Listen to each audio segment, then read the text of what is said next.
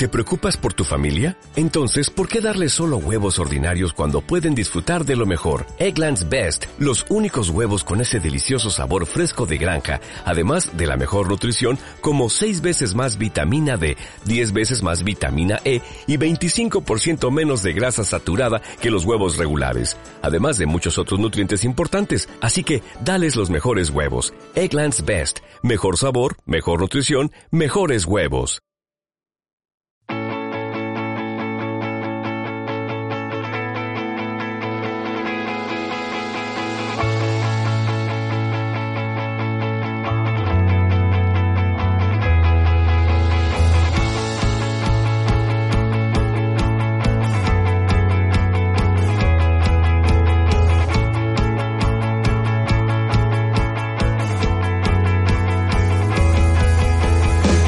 ¿Qué tal? Bienvenidos, bienvenidas a Las Gaunas, bienvenidos una semana más a Radio 38 Ecos en Ecos del Barrio.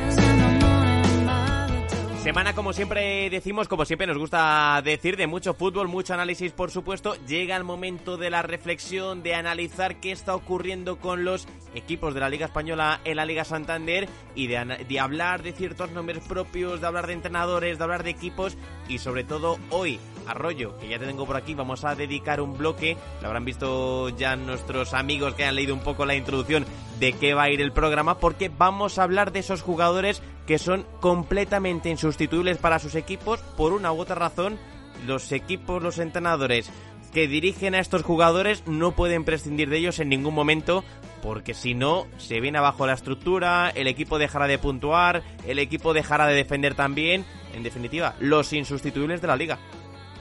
Pues si quieres empezamos con ese tema, Adri, porque es verdad que en general solemos mezclar entre actualidad y un poquito más de atemporalidad,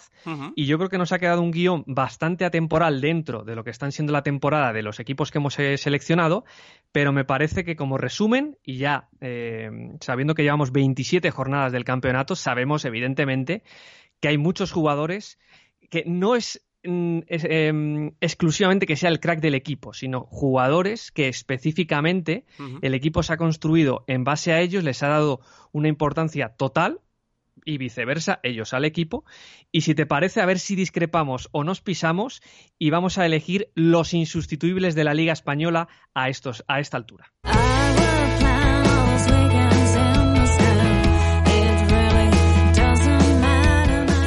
Las Gaunas es un programa de Radio 38 Ecos sobre la Liga Española. La radio del equipo de Ecos del Balón que puedes escuchar en iBox, Apple Podcast y Spotify.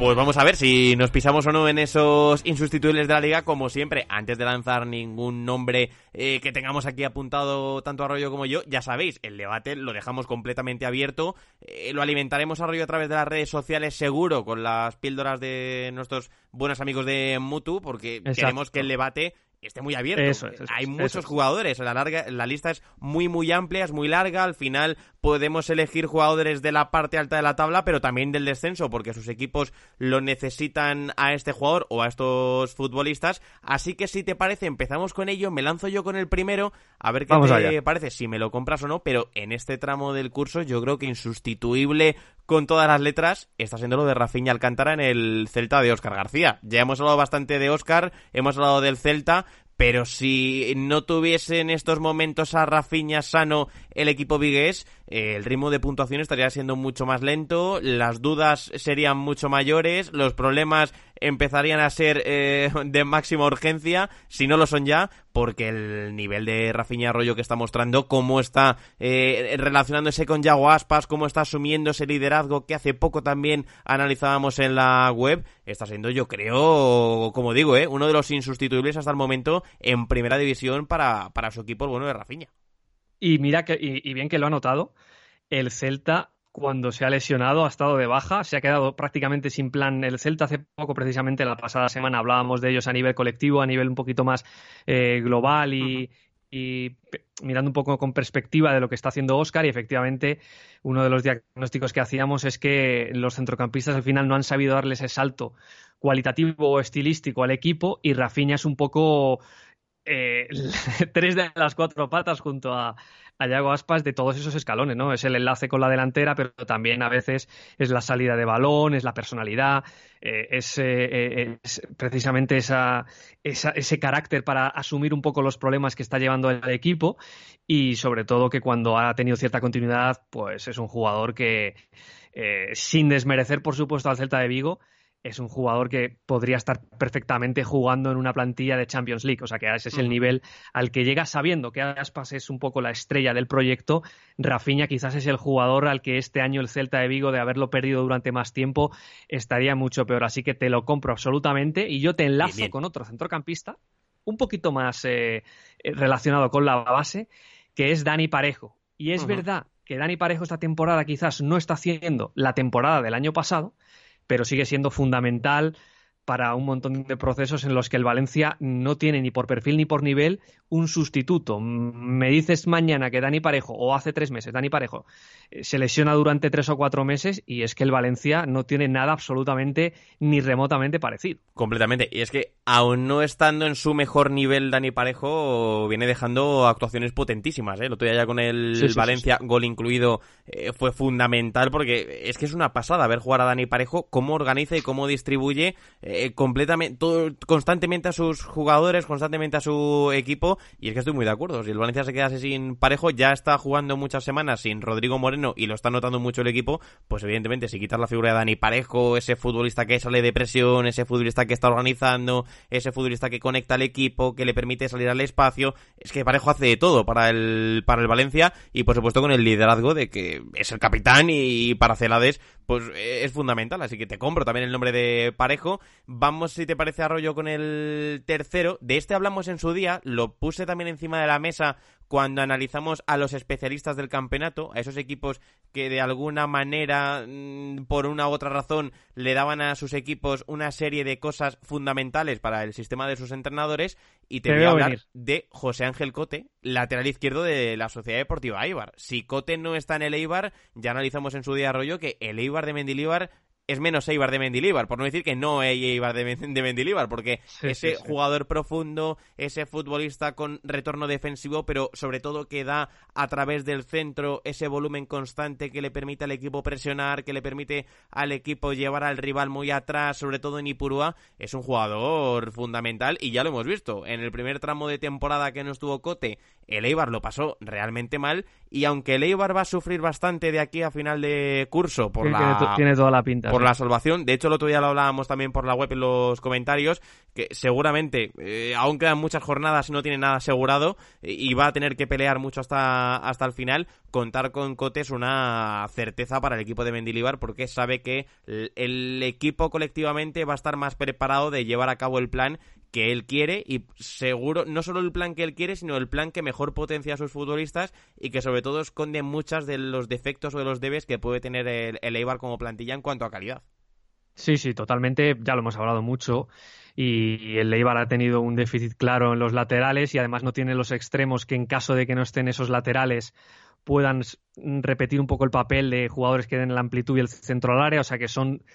eh, figuras muy diferentes y evidentemente es que Cote es el único que no solo recuerda lo que ha sido el Eibar, sino que lo, le da continuidad. Yo te voy a dar mis dos últimos de manera consecutiva. Uno es un portero y el otro es un 9. Aquí voy un poquito ya con el comodín debajo del brazo porque son muy buenos los dos, pero que creo que por el tipo de delantero y el tipo de portero que son, no solo es que sean cracks, sino que están muy relacionados con lo que está pasando en sus equipos esta temporada. Y hablo de Thibaut Courtois y de Raúl de Tomás. Evidentemente que eh, aquí tenemos, ya, sabemos qué pasa si no está Raúl de Tomás, que es lo que le ha venido pasando al español durante toda la temporada. y ya veremos si le, va, si le va a ser suficiente con Raúl de Tomás, pero evidentemente es un jugador eh, que no tiene nadie eh, en los últimos puestos de la tabla y un Courtois que a mí me parece que eh, eh, yo creo que ahora lo estamos empezando a notar, no solo porque sepamos que el 1-0 lo salva y a veces el 2-0, es decir, las primeras paradas son suyas, sino porque creo que la fiabilidad defensiva del Real Madrid no solo es táctica, sino también emocional, sabiendo que su parte ofensiva eh, está muy cogida con pinzas a nivel de determinación y todo lo contrario pasa cuando el rival tiene la primera y está Courtois para salvar al Madrid. Pues te compro los dos, eh, sin duda dos grandes nombres, no se le puede poner ningún pero, creo, ni a Raúl de Tomás ni a Thibaut Courtois, portero del Real Madrid, delantero del Real Club Deportivo Español, del que, del que el otro día también escribíamos en la web, se formó un bonito debate que dará para otro bloque, si te parece aquí en las gaunas arroyo, para hablar del liderazgo de Raúl de Tomás y cómo ese estatus que él tiene o que se ha hecho ya como delantero de primera división puede coartar un poco su futuro en según qué equipos en la máxima élite, que pensamos, o al menos yo pienso personalmente, que es un por personalidad tiene mucho sentido el, debate, sí. Para estar eh, a, esa, a esa altura. Pero bueno, esto lo, lo, seguiremos viendo. Dos muy buenos nombres. No hemos mencionado todavía a Messi, Arroyo. Yo te aviso que mi último no es Leo Messi, pero... Eh, Mira que lo habíamos hablado antes de empezar a grabar. ¿eh? Lo vamos a nombrar por lo obvio, pero que hay que nombrarlo, que se nos va el, bloque y no lo nombramos. Claro, claro, que, que, luego no nos digan. Evidentemente Messi eh, parte con ventaja o juega en otra dimensión en este debate. Entonces, bueno, pues es obvio que hay que mencionar a, Leo Messi. Pero mi último nombre, te voy a destacar aquí un centrocampista. Hemos sacado muchos nombres de, de mediocentros. En este caso, te voy a hablar de un pivote que es fundamental para que su equipo eh, responda tal y como viene jugando con el paso, te voy a decir, de las semanas o de las jornadas, con el paso de las temporadas. Hablo de Mauro Arambarri, centrocampista del Getafe, que le sigue dando una cantidad de cosas bestiales a su equipo. El otro día en Son Mox con Etebo en el volante derecho, vimos como Arambarri tenía que jugar prácticamente como si fuese un extremo pese a arrancar desde el medio centro, jugaba con Maximovic al lado, pero él eh, sin balón trazaba mucho movimiento vertical, mucha diagonal para llegar casi a línea de fondo y centrar al área. Y aún así centraba bien, es decir, que es que Arambarri viene haciendo muy bien muchas cosas y por supuesto en esa presión que viene efectuando el Getafe, que es la seña identidad del equipo,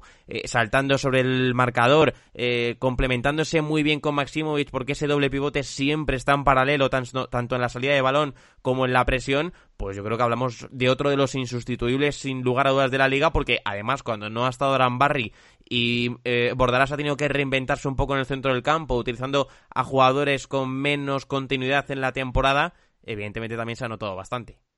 Sí, yo creo que es un jugador que ha dado un saltito más,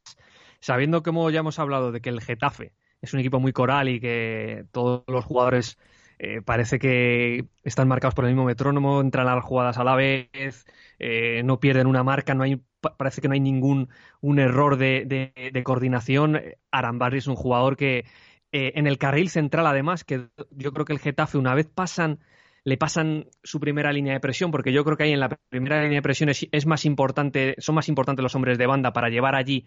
al rival de alguna manera entorpecerlo y llevártelo fuera, cuando te cruzan ese, esa línea, el carril central en el Getafe es importantísimo y ahí junto a DNE yo creo que son clarísimamente los líderes y los que marcan un poco el ritmo al que hay que presionar. Así que yo creo que nos ha quedado una nómina brutal tanto de especialistas como de crash que si los quitáramos el tema se caía. Así que vamos a ponernos ya en lo que es el guion, entrar de lleno en el guion con los temas de actualidad. Y si te parece, Adri, no nos vamos muy lejos de Getafe y nos vamos al Santiago Bernabéu, nos quedamos en Madrid para hablar de una de sus figuras.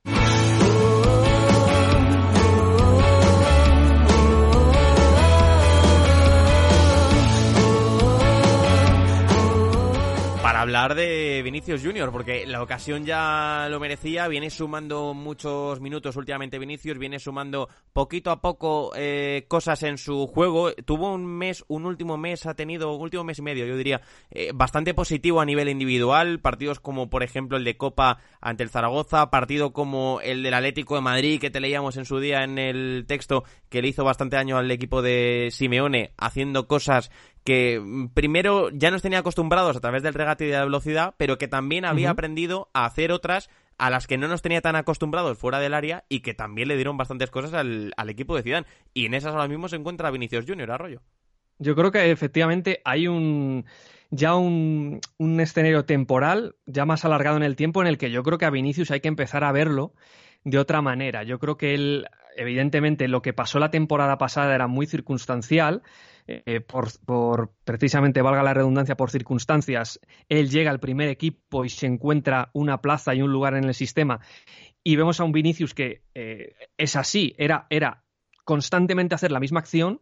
pero le faltaba evidentemente e, esa tranquilidad, ese pozo que todavía no tiene al 100%, ni mucho menos, pero que ya podemos estar hablando de, del posible futuro de Vinicius en base a lo que ha ido ganando. Y yo creo que eh, lo has anticipado tú y a las pruebas hay que remitirse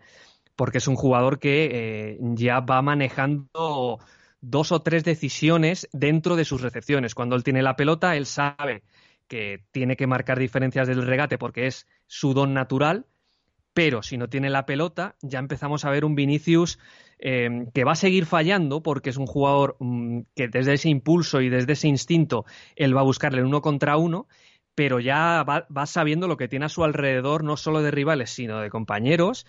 y, si buscamos un poco esa perspectiva, esa óptica de, mirar a Vinicius de manera diferente, yo ya sí que me empiezo a querer a Vinicius, ya no solo a nivel técnico, que yo creo que todavía tengo mis reservas, pero sí a nivel táctico de saber relacionarse con el desmarque, saber tomar decisiones e incluso darle cierta libertad para no solo ser un hombre de banda, sino saber ser un segundo punta, venir a la otra banda, tener ese tipo de movimientos que yo creo que en el futuro van a hacer de Vinicius un jugador mucho más completo. Y, la personalidad de Arroyo, que es que yo destacaría eso, es otro don, exacto, eso es otro don junto al regate que lo va a tener siempre. No deja de ser un jugador de 19 años, 19 años en el Real Madrid, extremo de este Real Madrid, al final es uno de estos tipos, uno de estos chicos a los que no le importa fallar, o al menos el error gestualmente no le afecta tanto como le podría frustrar a otros jugadores, porque Vinicius va a seguir fallando, va a fallar hoy, va a fallar mañana y solamente también pasó mañana, pero ese error, ese, esa capacidad eh, le permite, tiene una especie de coraza que le permite no, no hundirse durante los partidos, él lo sigue intentando una y otra vez, no para, y al final, de tanto que insiste, pues acaba dando ese buen pase, acaba finalizando bien la ocasión y es un recorrido o es como digo una coraza muy buena para que su recorrido hacia tomar las mejores decisiones, que yo creo que sí que puede llegar a ellas de una manera más natural o de una manera más continua, con el paso del tiempo, por supuesto, es, es, indudablemente muy, muy positivo, ya digo, cuando eres extremo del Real Madrid y cuando tienes 19 años. Entonces, a mí sí me viene gustando bastante este último mes y medio de, de Vinicius, ya digo, creo que ha sumado bastantes cosas, ha sumado un puntito de tranquilidad, de levantar la cabeza cuando entra en contacto con la pelota, que antaño no lo tenía. Al final era un jugador que recibía, eh, iba hacia arriba, no miraba mucho hacia su alrededor y cuando llegaba ya a la hora de definir eh, es cuando entonces sí se daba cuenta de la situación, veía que iba completamente solo, tenía que disparar él y evidentemente el disparo no era el mejor posible. Pero yo creo que sí, viene sumando cosas bastante positivas, que le está sentando bastante bien la gestión que está haciendo Zinedine de él y decías, a nivel técnico estamos viendo cosas eh, bueno, pues positivas en el fútbol de Vinicius, pero a nivel táctico también destacaría que, por ejemplo, hemos visto que cuando él ha ocupado el sector izquierdo y lo ha compartido con Mendy, hay una sociedad ahí bastante interesante entre los dos. Eh, son dos jugadores eh, que evidentemente no tienen la calidad técnica que puedan tener Marcelo y Eden Hazard en sus controles o en la toma de decisiones, pero sí, por ejemplo, tienen la capacidad de entenderse bastante bien porque ya hemos visto y sobre todo vimos ante el Manchester City en el partido de ida como Vinicius recibiendo muy abierto en banda le dejaba siempre el carril interior a Mendy para que Mendy haga una conducción o un desmarque interior muy clásico, muy de él, de cuando estaba ya en el Olympique de Lyon, que es una jugada que hasta ahora no habíamos visto prácticamente en Mendy, pero con Vinicius en el sector izquierdo, esperando un poquito más, dándose unos segundos más de pausa para después arrancar y relacionarse con el francés arriba y, y poner el balón en el punto de penalti, yo creo que al Real Madrid le puede interesar bastante, sobre todo en este tramo de la temporada, donde, como ya hemos venido analizando, a Zidane no le ha quedado otra que pulsar un poco el botón de reinicio y volver a recurrir otra vez a los Mendy, Valverde y compañía, con todo lo que venían aportando, a la espera, yo creo, de que Zidane tenía en mente entregarle el equipo a estas alturas ya completamente a Hazard y, a Marcelo en ese sector. De hecho, es que la jugada que tú has eh, reproducido, eh, la de Mendy, con Hazard se ve mucho menos, porque Hazard para mí es un jugador que mm, cuando pisa zona interior lo hace con una conciencia y un talento superior porque es más maduro y yo creo que tiene más potencial en ese sentido que Vinicius y Vinicius por dentro está aprendiendo, que es a donde yo iba a llevar ahora el argumento, pero para Mendy, Mendy por fuera también va bien, pero tener la posibilidad de ir por dentro, al final Vinicius recibe muchísimo fuera genera la atención del lateral y, es, y, la espalda de ese lateral, ese, ese, hueco, ese pasillo al final queda diáfano. Pero a mí lo que me está gustando sobre todo de Mendy en las últimas, perdón, de Vinicius en las últimas semanas, independientemente de si está Marcelo o está Mendy de lateral, es que cuando e, e, él ya empieza a interpretar que todo su fútbol no puede ir por fuera continuamente, porque al final te limitas, aunque seas muy bueno en el uno contra uno, eh, la defensa al final te va a cerrar la salida natural, va a empezar a bascular con más gente. Entonces, al final necesitas soluciones eh, directas cuando el, el, rival te ha contenido. Y yo creo que cuando él está por dentro y ya sabe que va a venir Benzema en el apoyo, que puede estar Tony Cross, como la clásica jugada del otro día eh, en el clásico ante el Barça, él tiene que ir interpretando determinadas cosas. Y yo creo que ahí está un poquito más a gusto, aunque no tenga la pelota y esté más encerrado. Y, y, son determinados matices que, independientemente de que se trabajan en los, en los entrenamientos, yo creo que eso lo, da, lo dan los partidos y la, competitividad, la tranquilidad que no tenía en la época de Solari porque había, era un recién llegado. Así que creo que eh, poquito a poco yo creo que Vinicius va a ir eh, reforzando sus virtudes y alejándose de ciertos vicios para, yo creo, acercarse a ser un jugador un poco más global y quién sabe si eh, pensarlo en él como un jugador que empieza a estirar, que tira desmarques por dentro, más un segundo punta. Así que yo creo que hay que ser esperanzadores con Vinicius, a la espera, eso sí, de que resuelva algunas situaciones técnicas, como el golpeo o la definición, uh -huh. que yo creo que también pueden serlo, pero eh, eso lo dirá el tiempo. Así que eh, eh, veremos de qué manera Vinicius puede ser el mejor jugador posible, pero como decimos, yo creo que su evolución es muy positiva. Pues ahora sí, dejamos la Comunidad de Madrid, nos marchamos hacia Valladolid, vamos a Pucela porque vamos a hablar del equipo de, Sergio González.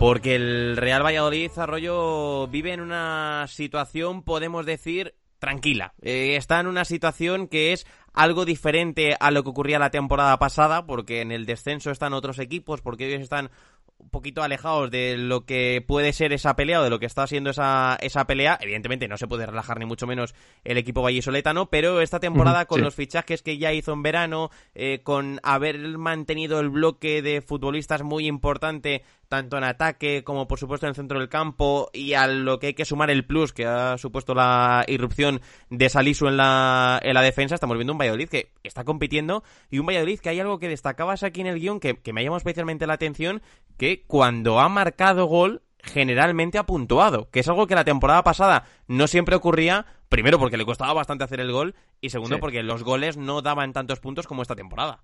Totalmente. Yo creo que eh, eh, repasando un poco los datos, eh, es interesante sobre todo en el último tramo de la tabla, los equipos que saben que no tienen tanta calidad para marcar,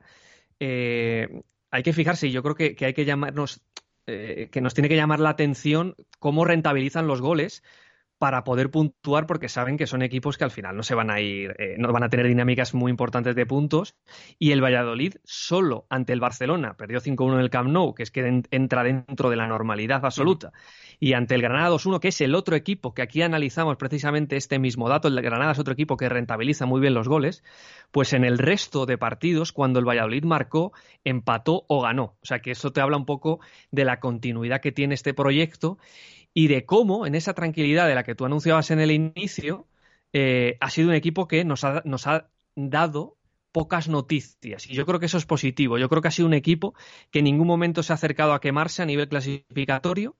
y que aunque es verdad que no ha ganado muchos recursos con respecto a la temporada pasada, no ha perdido prácticamente ninguno. Yo creo que es un equipo muy similar al de la temporada anterior, que habla mucho del trabajo de su entrenador, habla en boca del entrenador, de los planteamientos, de, lo bien que está construido el equipo y de lo, de lo poco que concede y yo creo que es una, una, virtud que tiene el Valladolid y que yo creo que le va a volver a acercar hasta esa tranquilidad. Como decimos, todavía queda mucha liga,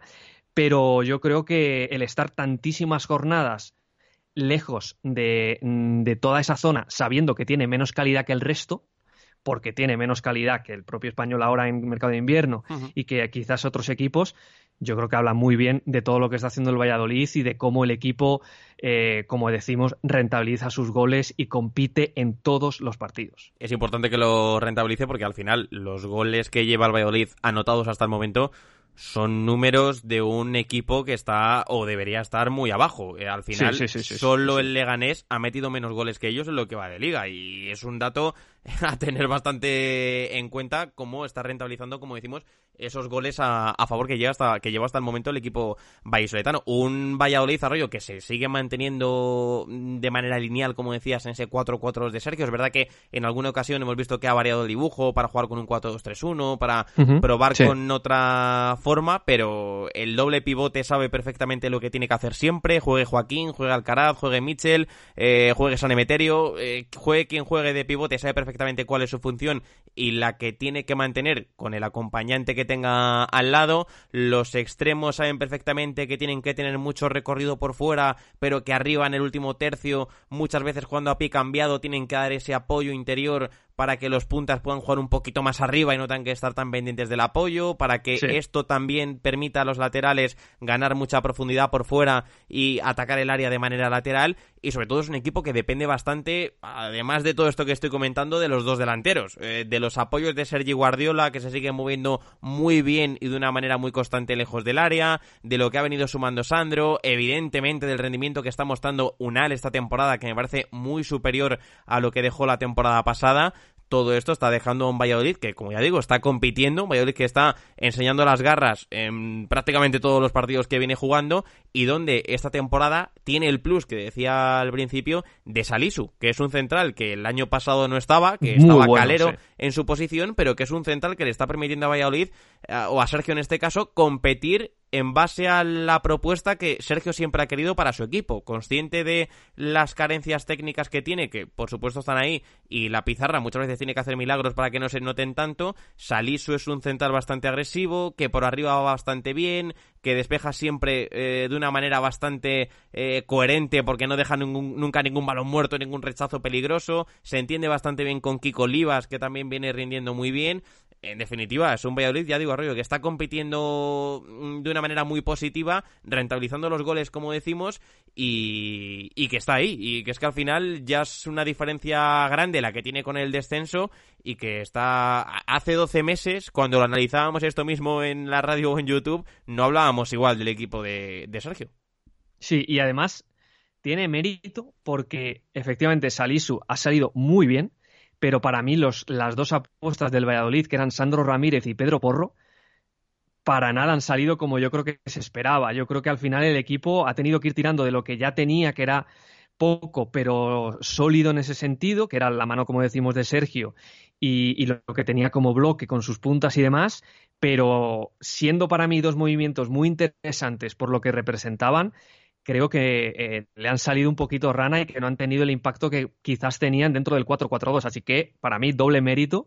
sabiendo que como decimos, eh, Salisu la verdad es que está rindiendo absolutamente eh, tremendo. De un central, del Valladolid en este caso, del central izquierdo del Valladolid, nos vamos a ir al central izquierdo del Fútbol Club Barcelona para saber por qué Quique Setién lo ha cambiado y ya está apostando por Samuel Untiti. Todos los martes en Radio 38 Ecos analizamos la actualidad de los candidatos a ganar la Champions League en el podcast El sueño de Nazario. Muy bien hilado, muy bien hilado. Te reconozco que bastante habilidoso en... Me estaba, me estaba dando tiempo, me estaba dando tiempo a mí mismo. Digo, venga, venga, que entra ahí. muy bien, muy, bien hilado el tema para hablar de central izquierdo del Valladolid, como decías, a central izquierdo del Fútbol Club Barcelona, porque, como bien señalabas, como bien apuntabas ya en esa pequeña introducción, eh, Quique Setién está apostando mucho más por un Tití que por Lenglet, y esto tiene, evidentemente, sus consecuencias en el sistema y, por supuesto, en el acompañante, que es eh, Gerard Piqué. Entonces, si te parece, Arroyo... sí, te voy a hacer una pregunta directa. A ver, venga. Eh, ¿A ti te ha sorprendido el cambio? O sea, es decir, eh, ¿tú entiendes aquí que se tiene en el cambio Lenglet un tití? ¿Tú, crees que puede ser un tití el jugador que eleve el techo del Barça? A mí sí me parece una decisión coherente con respecto a lo que quiere trabajar Quique Setién a través de la pizarra. Es decir, si el equipo, si el Barça va a presionar arriba, creo que un tití como futbolista que defienda hacia adelante, como futbolista que apriete en esa presión tras pérdida, que vimos, yo creo que la mejor presión tras pérdida que hemos visto del Barça en los últimos años fue en la etapa de Valverde. Eh, os recuerdo un partido ante el Valencia brutal del equipo presionando muy, de manera muy continua y muy agresiva en campo rival y un tití se sale en ese partido. Entonces, si el Barça va a querer atacar en pocos metros eh, con la línea muy adelantada, creo que un tití le sienta muy bien al Barça. Ahora bien, hay que analizar también a rollo en qué momento está un tití, porque no es el un tití de antaño, es un tití que viene sufriendo bastante en ciertos duelos individuales ante futbolistas rápidos, ante futbolistas talentosos, le está costando muchísimo. Y claro, eh, como te decía, como te iba a decir justo, es que esto también repercute en Piqué, repercute en su figura, porque no es lo mismo jugar con un Umtiti al 100% que con un Titi que roza el 55-60% de su rendimiento. Totalmente. A mí me parece de verdad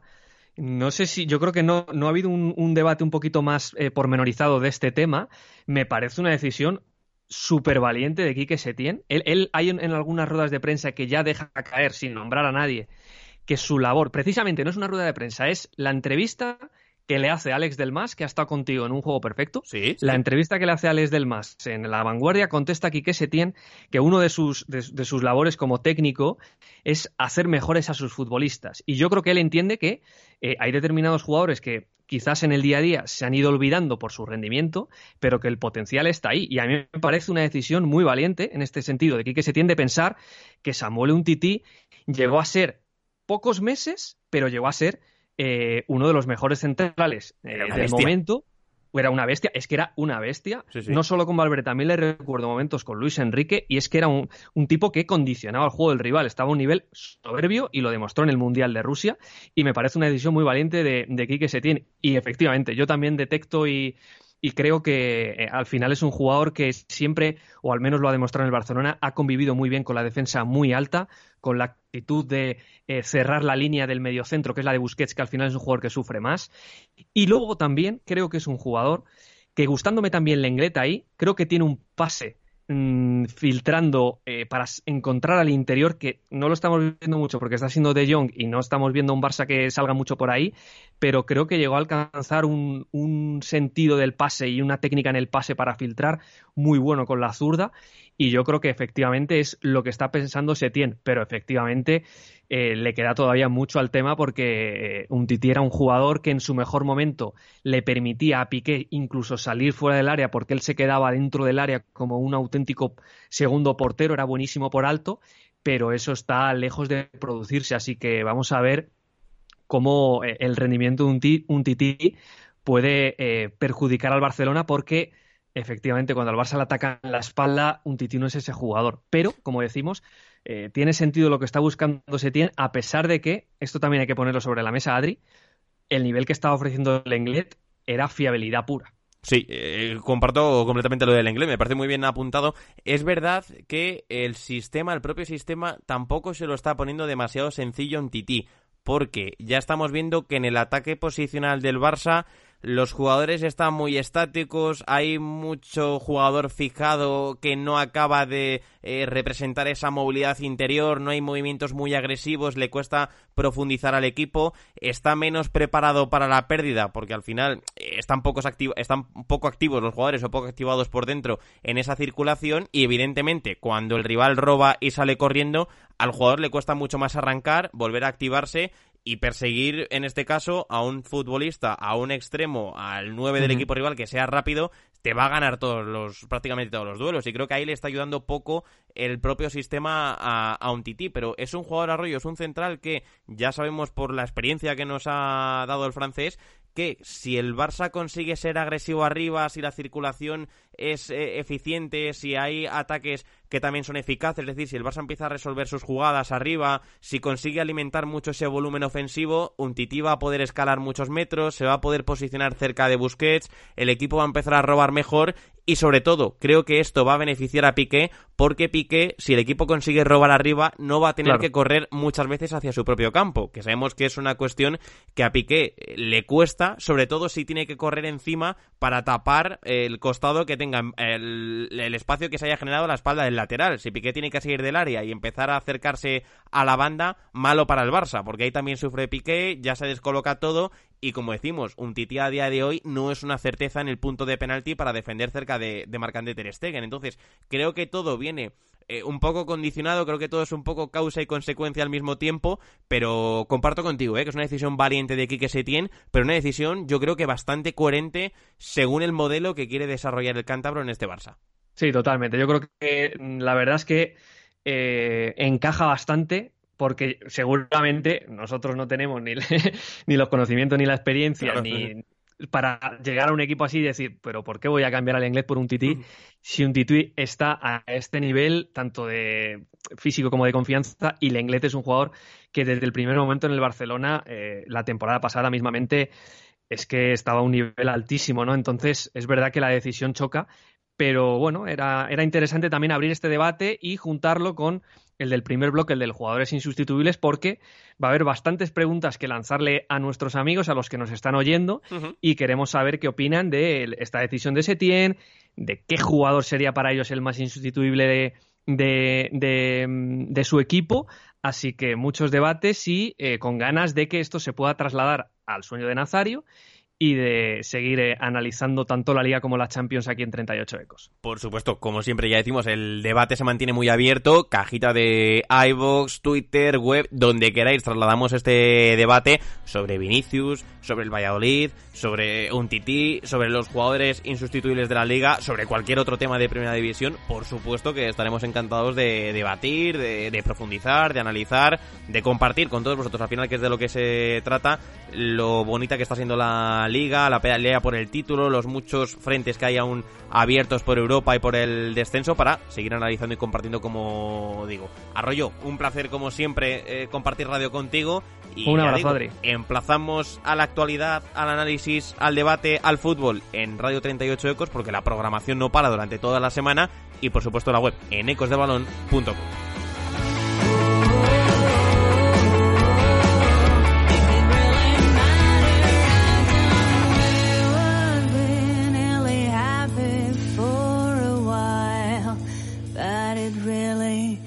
doesn't matter.